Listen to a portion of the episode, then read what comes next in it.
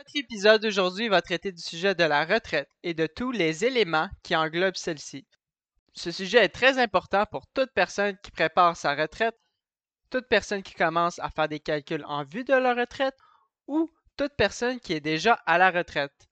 Aussi, il va être très important de rester jusqu'à la fin du podcast car nous allons donner plusieurs conseils sur ce sujet qui va bénéficier tous les gens qui écoutent cet épisode.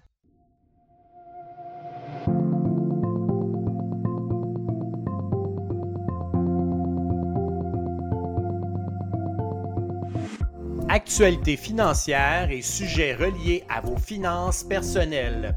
Le podcast financier, les stratèges vous aident à mieux comprendre et à gérer vos finances, que ce soit l'assurance, le budget, la fiscalité, l'investissement ou la planification de votre retraite.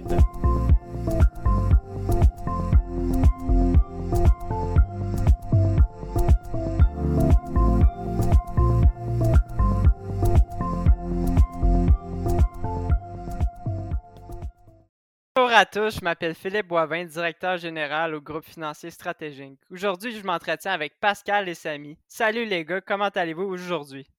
Écoute, Samy, ça va très très bien et Philippe également. Oui, je suis content de vous parler aujourd'hui euh, dans ce podcast-là. Je ne sais pas pour vous, mais euh, mon golf est déjà commencé. Oui, le golf, c'est un sport super intéressant. J'ai joué en fin de semaine. Euh, les terrains sont impeccables. Royal Bromont, en région de la Montérégie. Et puis le, le, le Continental. D'ailleurs, tu as très bien joué vendredi, Samy. Merci, Pascal.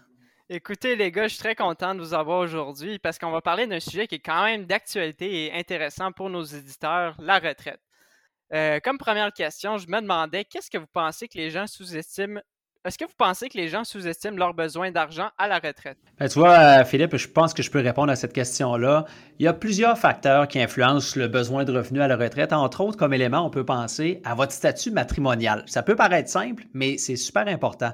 Si on arrive à la retraite en tant que célibataire ou en couple, et même aujourd'hui avec des enfants encore à la maison lorsqu'on est à la retraite, il ben, faut prendre ça en considération. L'autre chose, c'est les objectifs et les projets de vie. Bien, on sait que c'est propre à chacun. À la retraite, bien, ce sont des éléments qui sont primordiaux à évaluer puis à définir. Toi, Pascal, de ton côté, tu en penses quoi? Bien, c'est une excellente question, puis j'aurais peut-être deux éléments euh, qu'on ne doit pas sous-estimer et évaluer convenablement. Euh, le premier, c'est le régime des rentes du Québec. Le second, c'est notre train de vie. Si je débute avec le régime des rentes du Québec, euh, est sûr et certain qu'en début de vie, on n'a pas nécessairement le revenu euh, maximal. Et puis, comme on cotise peut-être pas maximum euh, du plafond du régime des rentes du Québec, ça serait intéressant de connaître nos montants. Fait j'invite les gens à aller directement sur le site du régime des rentes du Québec à www.rrq.gouv.qc.ca pour avoir leur montant que eux pourront avoir autant 60 qu'à 65 ans bien entendu avec des projections. Ce qui est intéressant, c'est que si vous prenez votre retraite à 60 et vous voulez le régime des rentes du Québec, cette rente-là va être réduite et les détails en font partie. Le deuxième, c'est notre train de vie actuel. C'est rare qu'on veuille réduire notre train de vie, surtout si on est en bonne santé. Super point, les gars. Aussi, je vais retenir ça à RQ euh, sur le régime des rentes euh, du gouvernement du Québec. Puis le train de vie aussi, c'est intéressant. Euh, mais Pascal, j'avais une question pour toi. Combien, combien, selon toi, une personne devrait épargner pour atteindre ses, objectifs de retraite? Oui, Philippe, on entend beaucoup d'éléments là-dessus. Tout dépend encore une fois du niveau de vie de la personne euh, qui veut prendre sa retraite. On a quand même plus de 2000 heures par année en temps libre, la journée où on décide de prendre notre retraite, et on va sûrement avoir besoin d'argent. De plus, il y a aussi, selon moi, tout dépendant de l'âge à laquelle vous voulez arrêter et prendre une retraite pour ainsi euh, donner faire un au revoir à notre employeur. Plus on est jeune, plus on aura besoin d'accumuler d'argent, car l'espérance de vie est un facteur qui est un facteur clé. ce qu'on pourrait peut-être observer, si tes parents, tes grands-parents sont en vie actuellement, tes parents ont une soixantaine d'années, tes grands-parents ont pas loin de 80-90 ans, ben c'est un bel indicateur pour se dire est-ce que je vais pouvoir vivre longtemps? Donc, s'ils sont encore en vie, c'est possible que vous allez vivre vieux. Oui, super bon point. Euh, c'est sûr que plus que tes grands-parents sont vieux, plus que tu as de chances de vivre vieux toi aussi. Euh, et toi, Samy, qu'est-ce que tu en penses? Ben, Philippe, c'est une excellente question. Moi, je pense qu'il ne faut pas négliger non plus, c'est le facteur de risque que les gens sont prêts à prendre pour leur placement. Euh, si on est prêt à prendre plus de risques, bien, on pourra aussi, euh, justement, ainsi avoir à déposer un petit peu moins d'argent pour accumuler les sommes nécessaires pour notre retraite. Toutefois, ben, si notre tolérance au risque est plus faible, ben, les gens vont devoir peut-être réduire leur rythme de vie pour économiser davantage ou peut-être même prolonger le nombre d'années qu'ils vont avoir à travailler. Donc, ma recommandation numéro un, c'est sans doute d'épargner 10% des revenus bruts et ce, idéalement, dès le début de la carrière professionnelle. C'est pas mal plus simple d'augmenter mes épargnes au rythme de l'augmentation de mon salaire qu'être obligé, par exemple, à 35 ans, d'épargner 10 000 par année pour prendre une retraite à 60 ans quand j'ai déjà des obligations comme des enfants à charge puis une maison à payer. Je trouve que c'est super intéressant ce que tu dis, Samy. Euh, ça me fait penser à un article que, j'ai lu dans la presse qui était quand même controversé. Il disait qu'à 40 ans, il faudrait avoir amassé l'équivalent de trois fois son salaire annuel. Ça donne environ 210 000 si on gagne environ 70 000 par année. Euh, là-dessus, il faut faire attention, par exemple, dans le calcul, il inclut euh, l'actif net. Ça, ça veut dire toute l'épargne que vous avez accumulée, la maison et les autres actifs que vous avez. Ça peut être le terrain, les régimes de retraite. Donc, il faut faire attention à ce calcul-là. Tu as raison, Philippe. C'est drôle parce que j'ai lu le même article et euh, c'était très intéressant. De mon côté, j'ai fait mes calculs aussi.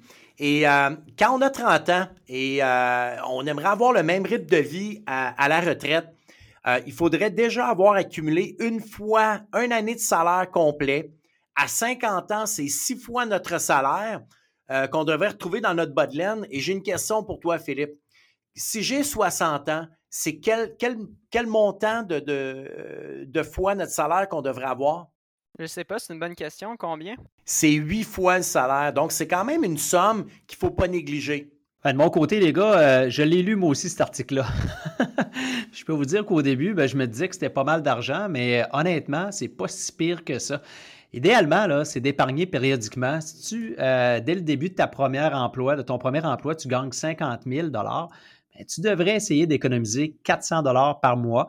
Et si ton salaire augmente de 3 bien, tu augmentes tes cotisations. Donc, ton 400 dollars à la fin de l'année euh, suivante, ben, c'est 412 dollars. Donc, c'est seulement 3% Mais avec un rendement de 7% tu devrais justement avoir plus d'un million de dollars à la retraite. Super intéressant, Samy. Euh, une question un peu plus pour Pascal. Si tu avais un million de dollars, euh, est-ce qu'on est en voiture pour la retraite? Samy vient de dire un million, un million pour la retraite.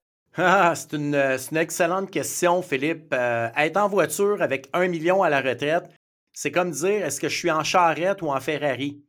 Euh, le fameux million, si j'ai 65 ans, un million de dollars, c'est une bonne somme d'argent. Fait que peut-être qu'on serait dans une, voiture relativement assez confortable euh, et surtout avec un bon plan de décaissement, les besoins de revenus seraient réalistes. Ben, le seul autre facteur qu'il faudrait faire attention, ce sont les impôts car euh, on ne se le cachera pas, on peut se rendre relativement loin avec cette somme d'argent-là. Euh, si on tient compte euh, des, revenus qu'on va recevoir du gouvernement, soit du régime des rentes du Québec et la pension de sécurité vieillesse. Par contre, si j'ai 35 ans, essayer d'accumuler un million et penser que c'est beaucoup d'argent, on pourrait être réellement surpris de savoir qu'on pourrait peut-être être en charrette. Donc, ça se peut peut-être qu'on va en manquer. Donc, sous-estime, on sous-estime trop souvent l'inflation. D'ailleurs, c'est un sujet d'actualité présentement. On parle souvent d'inflation actuellement. Donc, pour un montant de 1 million en 2021, c'est 1,9 million que vous aurez besoin en 2051, soit dans 30 ans, avec l'inflation qu'on a connue depuis les 30 dernières années. Oui, je suis d'accord. L'inflation, euh, ces temps-ci, est vraiment d'actualité avec tout ce qu'on voit euh, dans la montée des prix. Puis là, j'ai entendu dire que tu me parlais des plans de décaissement. Je ne sais pas si Samy pourrait m'en glisser un mot sur c'est quoi un plan de décaissement. Y a-t-il des stratégies qu'on peut, euh, que tu pourrais nous partager? Ben écoute, Philippe, c'est du cas par cas parce que il y a aussi votre comptable qui va vous dire quelque chose là-dessus par rapport à la retraite, mais la situation, c'est pas toujours blanc, c'est pas toujours noir, c'est selon la situation du client. Décaissement, ça varie surtout euh, les facteurs à évaluer. Est-ce que j'ai des REER? Est-ce que j'ai un, fonds de pension? Euh, il y a d'autres éléments aussi. Euh, qu'est-ce que je peux sortir en premier? Est-ce que ça va être de mon cri euh, pour pas justement là, peut-être garder les CELI plus longtemps? Parce qu'au décès, justement, il va y avoir des impôts à payer sur les CELI transférés aussi aux héritiers. Mais ça, il faut comprendre qu'il n'y en a pas d'impôt pour le CELI, mais il y a d'autres éléments qui peuvent venir être imposables pour la succession. Au niveau de la fiscalité, bien, on veut déduire tout ce qu'on peut, différer tout ce qui est possible aussi, diviser les revenus au maximum, puis si vous préférez, ce qu'on appelle faire du fractionnement. Donc, il faut faire attention de trop différer parce que ça peut entraîner une facture salée au moment de notre décès. Les héritiers pourraient payer jusqu'à 50% d'impôts sur l'héritage, tout ce qui touche par exemple les REER, les fers et les CRI en impôts. Donc, il faut viser à optimiser la fiscalité d'aujourd'hui, mais également celle de demain. Super intéressant à amener le point de ne pas payer trop d'impôts, euh, soit à la mort et euh, pendant la retraite. Écoute, euh, Pascal, si tu avais un dernier conseil à nous donner, ça serait quoi? Bien, j'invite les gens à faire leur bilan, leur bilan de leur situation financière personnelle. Donc, calculer l'actif net, déterminer les projets de retraite et combien vous allez avoir besoin à votre retraite. Parce que souvent, on sous-estime euh, le besoin de revenus parce qu'on a peut-être mal évalué ce qu'on a euh, à faire. Donc, probablement euh, que ce serait des, éléments clés sur lesquels je voudrais m'attarder. Par contre, peut-être, Samy a quelque chose à rajouter sur ce sujet-là. Oui, c'est un bon point, Pascal, que tu amènes. moi, je pense aussi qu'il faut déterminer à quel âge que les gens veulent prendre leur retraite de façon réaliste. Et vous pouvez aussi prendre une rencontre avec un conseiller financier qui va vous aider justement à faire une bonne planification de retraite plus poussée. Eh bien, merci beaucoup, les, gars. C'était super intéressant et super instructif, toutes ces informations-là. J'espère que le public, euh, l'audience a, aimé euh, ce podcast. C'est vraiment un sujet d'actualité, fait que ça va être euh, important, dans le fond, de regarder ce que vous pouvez faire au niveau de la retraite. C'est ce qui conclut notre épisode sur comment bien déterminer les objectifs de la retraite. Merci et à bientôt. Tu aimes notre podcast et stratèges? Tu veux en savoir plus sur les sujets discutés? Eh bien, n'oublie pas de t'abonner à notre podcast et de nous suivre sur nos réseaux sociaux en allant liker notre page Facebook et LinkedIn. Aussi, tu peux consulter notre site internet à stratégique.com pour avoir plus d'informations ou prendre un rendez-vous avec l'un de nos conseillers en sécurité financière. Merci de nous écouter et on se revoit dans un prochain épisode.